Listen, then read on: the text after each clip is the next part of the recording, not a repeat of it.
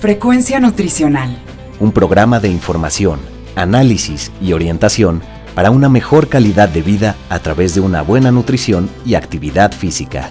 Frecuencia Nutricional. Bajo la conducción del nutriólogo Rafael Díaz. Hola amigos y amigas, les saluda Rafael Díaz García, ya estamos en su programa Frecuencia Nutricional un programa de la Universidad Autónoma Metropolitana, Unidad Xochimilco, para One Radio 94.1 FM. Antes de cualquier otra cosa, quiero agradecer a todos los que durante estos días nos han seguido en nuestra página web y se han puesto en contacto con nosotros vía correo electrónico, Facebook y Twitter. Sus comentarios y sugerencias son muy importantes para todos los que hacemos este programa. Recuerden que Frecuencia Nutricional es un programa hecho por personal docente e investigadores de la licenciatura en nutrición humana de la UAM Xochimilco para todos ustedes, y el cual tiene como objetivo informar, analizar y orientar en los diferentes temas relacionados con la alimentación y la nutrición. El día de hoy contamos vía Zoom con la presencia del maestro Fernando Rivero. Él es coordinador de la licenciatura en enfermería de la UAM Xochimilco, eh, ya de hace algún tiempo y profesor de la misma licenciatura. Ha participado en diferentes actividades institucionales y ahora como coordinador de la licenciatura, pues es una de las personas que tiene a su cargo el Congreso Internacional de Enfermería, del cual queremos platicar con todos ustedes el día de hoy. Fernando, bienvenido a Frecuencia Nutricional, que es tu casa. Muchas gracias, Rafael, por abrirme los micrófonos y poder platicar un poco acerca de este primer Congreso Internacional que estamos organizando dentro de la licenciatura en enfermería. Oye, ¿cuál va a ser la temática de este Congreso? Bueno, este es el primer congreso internacional que vamos a organizar dentro de la licenciatura. Normalmente los congresos anteriores habían sido de tipo latinoamericano, pero ahorita aprovechando pues toda esta parte del uso de las tecnologías, vamos a tener este primer congreso internacional que ahora lleva como título Retos de la gestión del cuidado de enfermería en la actualidad. Y supongo que dentro de todos estos cuidados, pues ahora con la propia pandemia habrá un cuidado más que hacer en muchos de los pacientes, ¿no? Así es, vamos ampliando de repente todo este panorama y vamos a poder detectar cuáles vienen siendo las necesidades que tiene la población desde el aspecto, digamos que de salud pública, desde las mismas dentro de las clínicas. Este congreso tiene como objetivo pues verificar realmente cuáles son estos retos a los que nos vamos a, a afrontar el personal de enfermería y sobre todo cuáles son las acciones de cuidado que vamos a estar aplicando a partir de esta pandemia. Ya, oye, y un poco en términos de la propia pandemia y tú en este campo de la enfermería, como le sucedió a todos los profesionales de la salud, ya a todo mundo, pues esto fue algo nuevo, esto fue algo que apareció a, finales del 2019, prácticamente tomó importancia en los primeros meses del 2020 y nadie sabíamos que era la pandemia, que era el COVID. Bueno, ni siquiera se le denominaba así tal cual, ¿no? Este, había otro tipo de clasificaciones. En el caso del personal de enfermería, el tema ha sido difícil de poderse abordar, el tema ha sido difícil, sobre todo siendo ustedes de primera línea, pues prácticamente los que más contacto tienen con los propios enfermos. ¿Ha sido complicado? Claro, ha sido muy complicado, sobre todo para enfrentarnos a estos nuevos retos, a cosas que son desconocidas y que además, como acabas de mencionar, somos personal de primera línea y entonces somos los que estamos casi todo el tiempo directamente con el paciente y somos los que tenemos que tener el contacto de una manera como muy específica para darle un cuidado de calidad y por lo tanto, por medio desde esta parte de observación, poder hacer también aportes científicos, poder nosotros enseñarle a la misma población esta parte del autocuidado que también es muy fundamental para poder prevenir este tipo de patologías. Y sobre todo pensando que en el campo de la enfermería ustedes cumplen un papel importante desde el punto de vista curativo, prácticamente son los que se hacen cargo, digo, del paciente en su atención, pero también la parte preventiva, ¿no? En muchos espacios la enfermería se ha convertido en el espacio más importante para orientar, informar, dar a conocer a la gente eh, situaciones del autocuidado, del cuidado y de la prevención y la atención del propio paciente, ¿no? Sí, así es, es, primordial trabajar desde la promoción y de la prevención de la salud y sobre todo crear de repente estos elementos de cuidado específico para lo que viene siendo la población. Creo que más que dedicarnos nosotros como enfermeros a la parte de curación, el eje fundamental de la enfermería es el cuidado.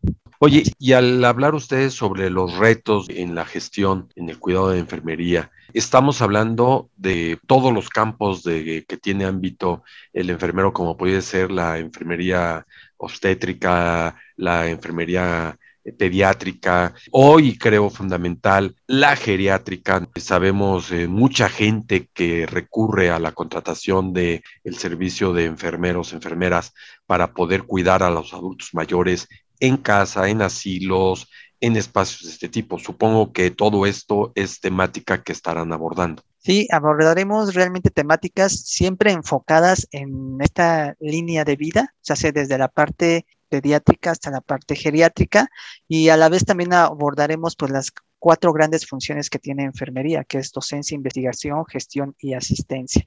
Entonces estaremos englobando prácticamente las cuatro grandes funciones de enfermería, más toda la línea de vida de pues todos nosotros, ¿no? Desde el nacimiento hasta la muerte, digamos. Entonces, claro. Sí, porque inclusive hasta llegando a la muerte, la misma atención a los propios familiares, ¿no? Del, del fallecido o la propia entrega del cuerpo, la preparación para que se lo puedan llevar a, a, otras áreas. Oye, pero esto que ahorita decías de los cuatro grandes campos, ¿por qué no en términos generales nos comentas, ¿no? Docencia, dijiste uno de ellos, investigación, el otro fue servicio.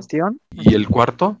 es gestión y asistencia, que vendría siendo la parte de servicio. De servicio. En docencia, ¿cómo será el abordaje para este congreso? Mira, en docencia estaremos viendo cuáles son los retos a los que nos estamos enfrentando en las diferentes instituciones educativas y cuáles son los aportes que haríamos nosotros los docentes para que nuestros propios estudiantes puedan tener como un conocimiento adecuado conforme a las nuevas nuevo uso de tecnologías, porque creo que una de las grandes problemáticas que nos hemos enfrentado en la actualidad los enfermeros, docentes y los que están en formación es la parte de la práctica en donde lamentablemente no podemos ir a prácticas clínicas, pero tenemos que buscar estrategias específicas para que nuestros alumnos puedan seguir aprendiendo, porque recordemos que enfermería tiene este elemento fundamental que es la práctica antes de ir a hacer algún procedimiento directamente con el paciente.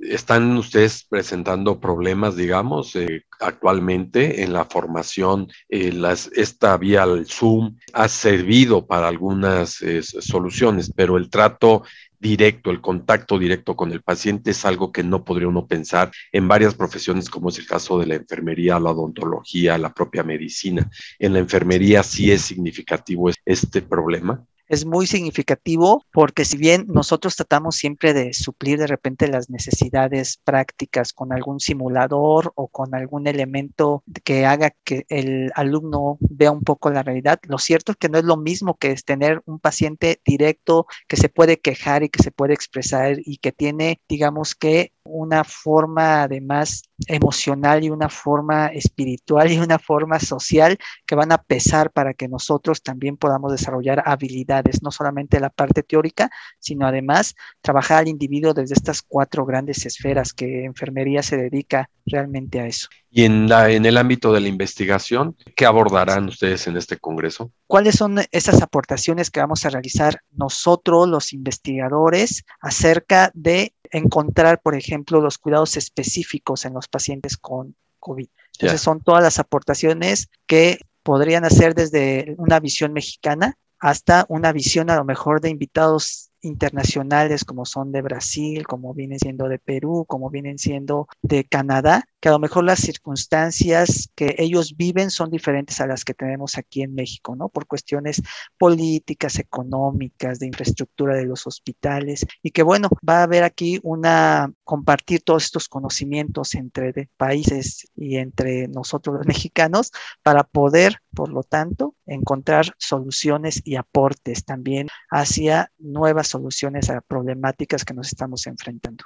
en la investigación, digamos, cómo los alumnos, ya ves que en el modelo educativo que tenemos se desarrolla a través de la docencia e investigación. Cada trimestre se le pedía a los estudiantes hacer investigación. ¿Cómo están supliendo ustedes y cómo este propio Congreso lo va a poder llevar a cabo? se están supliendo realmente la toma de muestras de, para poder hacer la investigación, las, las investigaciones modulares por medio también de uso de tecnologías. Entonces, realmente los alumnos lo que están haciendo es por medio de cualquier forma de WhatsApp o de Facebook, mandan las encuestas y entonces por ahí mismo van recopilando toda la información para que ellos puedan también crear de repente ciencia o investigación. Entonces es una de las formas que también ellos están utilizando y que bueno, dentro del Congreso se estarán también realizando, mostrando las diferentes investigaciones que realizan los estudiantes. Por eso es que dentro de los días que vamos a estar trabajando, que es 6, 7 y 8, los dos últimos días hay un pequeño espacio que es de presentación de trabajos libres, en donde ellos podrán demostrar todos estos conocimientos adquiridos y toda la investigación que han realizado. ¿Y en la parte de servicio, qué abordarán ustedes durante el Congreso? Realmente vamos a trabajarlo desde la parte comunitaria y entonces en esta parte comunitaria vamos a tener invitados, por ejemplo, de España, el doctor José Ramón Martínez Rieira, que es especialista en salud comunitaria y que nos va a estar hablando sobre qué el quehacer de la enfermería dentro de la comunidad como tal. Y también vamos a tener por ahí otros tantos invitados mexicanos, por ejemplo, está nuestra propia directora de enfermeras a nivel nacional, que nos va a dar también una conferencia específica sobre las estrategias de la ampliación del rol de enfermería o del rol ampliado que hacemos los enfermeros en un primer nivel de atención. Entonces, creo que son dos ponencias que nos van a abrir mucho los ojos como enfermeros y ver que enfermería tiene que seguir avanzando y enfermería puede hacer procedimientos y puede hacer cuidados independientes para que crezcamos como profesión. Oye, ¿cuánta gente están esperando que participe como conferencistas y cuántos como asistentes? Mira, como conferencistas realmente vamos a tener por ahí de 18 grandes ponentes y como asistentes esperamos toda la población que se pueda porque es una de las ventajas que tenemos por medio de las redes sociales en esta ocasión el Congreso va a ser transmitido por Facebook, lo cual nos da oportunidad de ser vistos a nivel internacional y pues esperamos una gran cantidad, lo más que se pueda, no tenemos una cantidad específica, pero pensando un poco en los antecedentes de los congresos que hemos realizado por vía virtual, por ejemplo, el que se hizo el año pasado, esperamos tener una visita, digamos, o unos asistentes aproximados de 10 mil a 11 mil personitas viéndonos. Pues no es un evento de pequeña magnitud, ¿eh? Deja decirte que por la cantidad de gente, si el año pasado tuvieron 10 mil, felicidades, ¿no? Y seguro que este año tendrán muchos más.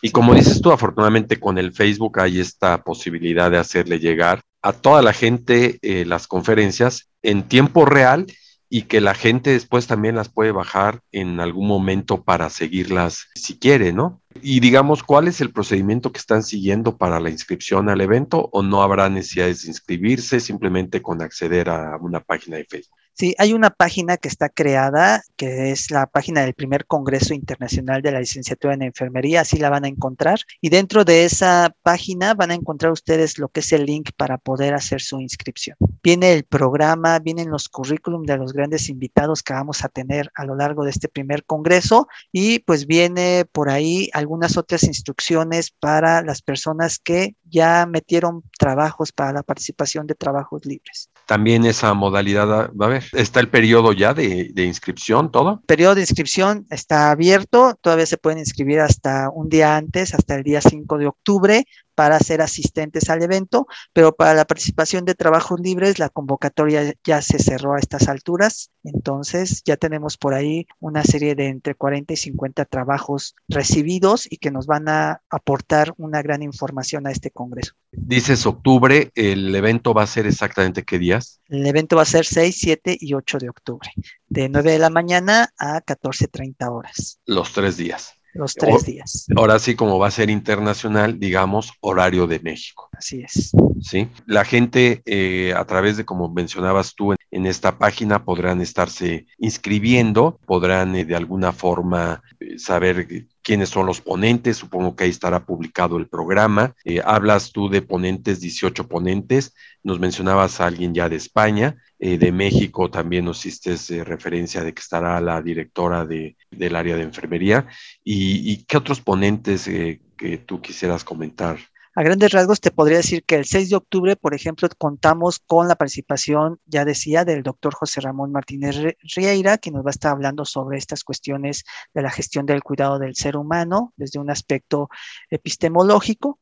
También vamos a tener las aportaciones que son muy importantes de profesores de la misma licenciatura. Estamos diciendo que, por ejemplo, profesores con gran experiencia, como es nuestra querida maestra Marilena Contreras Garfias, o bien la maestra Elizabeth Verde Flota, o bien la, maestra, la doctora María Alberta García Jiménez, nos darán aportes acerca del escenario de formación y del modelo educativo propio de la Universidad Autónoma Metropolitana. Y tenemos también pues, representantes jóvenes de la propia licenciatura en enfermería, profesores jóvenes, como es la maestra María Argelida Jiménez o como viene siendo la maestra Maribel Aguilera Rivera o la maestra Claudia Hernández, que también nos darán sus experiencias sobre la virtualidad, sus experiencias sobre este, la formación o los retos de formación que tenemos en esta educación remota. Y pues bueno, son algunas de las aportaciones que realizarán ellos, al menos este primer gran día. Y en este primer día vamos a cerrar con broche de oro porque vamos a tener por ahí una conferencia de parte de la doctora María de Los Ángeles Torres Lagunas de la Universidad Autónoma de México, de la Nacional de México, que nos va a hablar sobre violencia de género. Para el día 7 de octubre vamos a tener también algunas actividades muy enriquecedoras, entre ellas va a estar, por ejemplo, un conversatorio entre invitados de Chile, Brasil y México y que nos van a hablar sobre los retos del profesional de enfermería ante la pandemia. Entonces ahí vamos a ver cómo las los diferentes países están viviendo esta pandemia ya que se están enfrentando los enfermeros a nivel internacional. Vamos a tener además pues esta participación que decía de nuestra directora de la Comisión Permanente de Enfermería o la directora general de Enfermería, que es la maestra Claudia Leija, que nos va a hablar sobre el rol ampliado de enfermería. Y por supuesto también vamos a tener una conferencia a cargo de la maestra María Guadalupe Casales sobre el impacto actual del ejercicio profesional de enfermería en los diferentes escenarios. Y ese día cerraríamos con la presentación de trabajos libres, ¿no? es donde mencionaba hace un momento que nuestros estudiantes y algunos estudiantes externos o profesionales externos del área de la enfermería nos van a dar aportes científicos que han realizado por medio de la investigación. Y el día 8 de octubre vamos a comenzar con presentación de trabajos libres. Vamos a comenzar igual con aportaciones de algunos estudiantes y aportaciones de algunos profesionales externos a la universidad a nivel nacional e internacional que nos van a dar a compartir este conocimiento. Pero además vamos a tener por ahí dos grandes conferencias, una conferencia que va a estar a cargo del maestro Juan Gabriel Rivas Espinosa y que nos va a hablar sobre la formación del potencial humano para la práctica avanzada de posgrado, ya que el maestro Juan Gabriel Rivas ha tenido una gran participación también en la formación de esta maestría en práctica avanzada que está próxima a abrirse en nuestra gran universidad. Y la segunda gran conferencia que vamos a tener este 8 de octubre es la conferencia que está a cargo del doctor Enrique Chacón Cruz, que es un doctor que trabaja en el Hospital General de Tijuana y que nos va a hablar sobre los principios vacunológicos e inmunizaciones contra lo que es la COVID-19. Y pues esos son como las grandes actividades que vamos a tener programadas para este Congreso. Yo creo que el tema del COVID va a centrar mucha de la información, porque seguramente muchos de los estudiantes, sobre todo, pues querrán aprender sobre esta nueva enfermedad, esta pandemia que está azotando al mundo y que parece ser que pues la vamos a tener durante un buen rato, ¿no? Y parte yo creo que de esto que vale la pena destacar en la parte de la enfermería, pues la excelente labor que están haciendo en la vacunación, no solo en México, sino en todo el mundo, pero en México el grupo de enfermería ha sido muy valioso para lograr las metas que se están logrando, no las que uno quisiera, pero no es porque el personal no funcione, es porque la vacuna a veces llega a cuentagotas, ¿no? Pero creo que también es parte porque eh, pues uno va preocupado, la gente se puede preocupar muchas veces de que quién lo va a vacunar, cuáles son las características de esta vacuna y cuáles son las medidas de precaución que se tienen que tomar, ¿no? Eh, eh, la jeringa exclusiva para una persona nueva, estéril, lavar el área eh, con alcohol donde se va a poner la vacuna y todo esto que ustedes tienen ya mucha, mucha experiencia, ¿no? Entonces creo que ahí se va a centrar, por lo que entiendo yo, parte del evento, ¿no? Sí, así es. Vamos a trabajar mucho con esta parte de la pandemia. Vamos a tratar de actualizar a nuestros estudiantes, a nuestros egresados, a la población de enfermería que esté interesada en esta parte de actualización sobre esta temática que nos abarca a todos, que es la pandemia. Oye, ¿y el grupo organizador en la UAM es grande, los que están, la gente que está participando? Sí, fíjate que siempre he dicho que los profesores de la UAM, Xochimilco, específicamente con los que trabajo, que son los profesores de la licenciatura en enfermería, son personas muy trabajadoras, muy comprometidas y afortunadamente en el comité organizador que está liderado por la maestra Irma Gloria Texis Texis, estamos casi el 90% de los profesores y también tenemos por ahí pasantes que están colaborando con nosotros en la organización del evento y estudiantes que también han tenido el interés de participar en este comité organizador. Entonces, al ser un congreso internacional, necesitamos muchos ojos, muchas manos y pues los profesores, estudiantes y pasantes son muy buenos para podernos apoyar en esta parte de organización.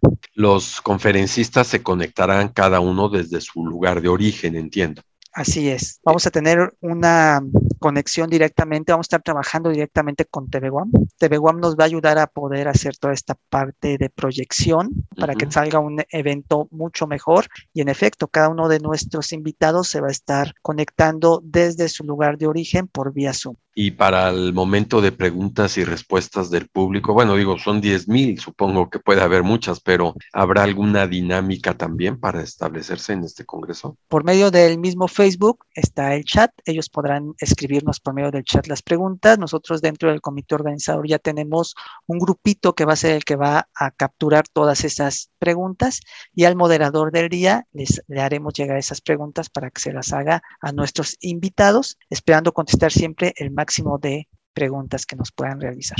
Oye, y a los conferencistas que van a presentar, a los que participan con exposición de trabajos libres, ¿cuál va a ser la dinámica para ellos? Sí, para ellos se van a abrir diferentes salas en los días específicos, que viene siendo 7 y 8 de octubre, y ellos van a enviar un video previo que tiene una duración aproximadamente de 15 minutos. Se va a proyectar su video, va a ser analizado por todos los asistentes y una vez que termine su respectivo video, se harán las preguntas que se vayan realizando o que vayan realizando por medio de la plataforma Zoom, ya que si bien todo el Congreso va a ser por, casi todo el Congreso va a ser por Facebook, pero la parte de trabajos libres es la única sección que se va a trabajar por medio de Zoom. O sea, ahí va a ser una participación directa y preguntas directas a los participantes.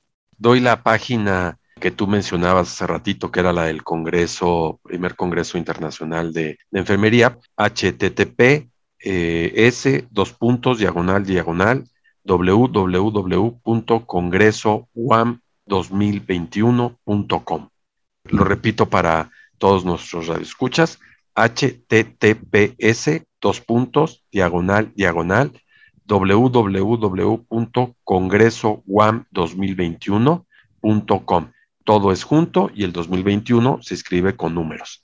Entonces, pues la verdad es que yo creo que van a tener un gran éxito sabiendo que está la planta docente de, la carrera de enfermería involucrado en esto, sabiendo que participa TV sabiendo que eh, habrá conferencistas de muy alto nivel, pues seguramente tendrán mucho éxito y sobre todo, pues pensando en nuestros propios estudiantes que hoy ante esta pandemia han sido los más sacrificados en todo este proceso, sobre todo de enseñanza porque como profesor uno más o menos, pues dice uno, yo doy mis clases, está bien, pero ellos tienen que estar bien, ¿no? Este, finalmente son los que tienen que aprender y supongo que este congreso les dará panorama mucho más amplio de lo que es el campo eh, laboral.